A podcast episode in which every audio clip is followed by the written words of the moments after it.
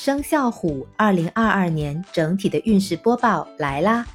生肖虎新年是本命年，是犯太岁的其中一个生肖。虽然运势并非一边倒，但难免会较为的波动，也容易出现各种极端的情况。这里的极端指的是，如果你没有清醒的觉知，在太岁年份保持一定的警惕性。碰见倒霉糟糕事情的时候，会比其他年份遇到的摔得更重。所谓太岁当头坐，无喜必有祸。若新的一年有结婚、添丁或置业等等喜事冲喜，那么整体的运势会较为的平稳。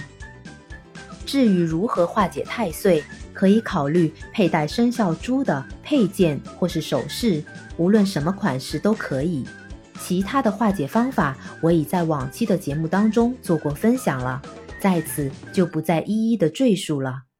总而言之，对于生肖虎的宝宝，明年平稳度过就是好，凡事宜多做部署，不宜做过于重大的决定。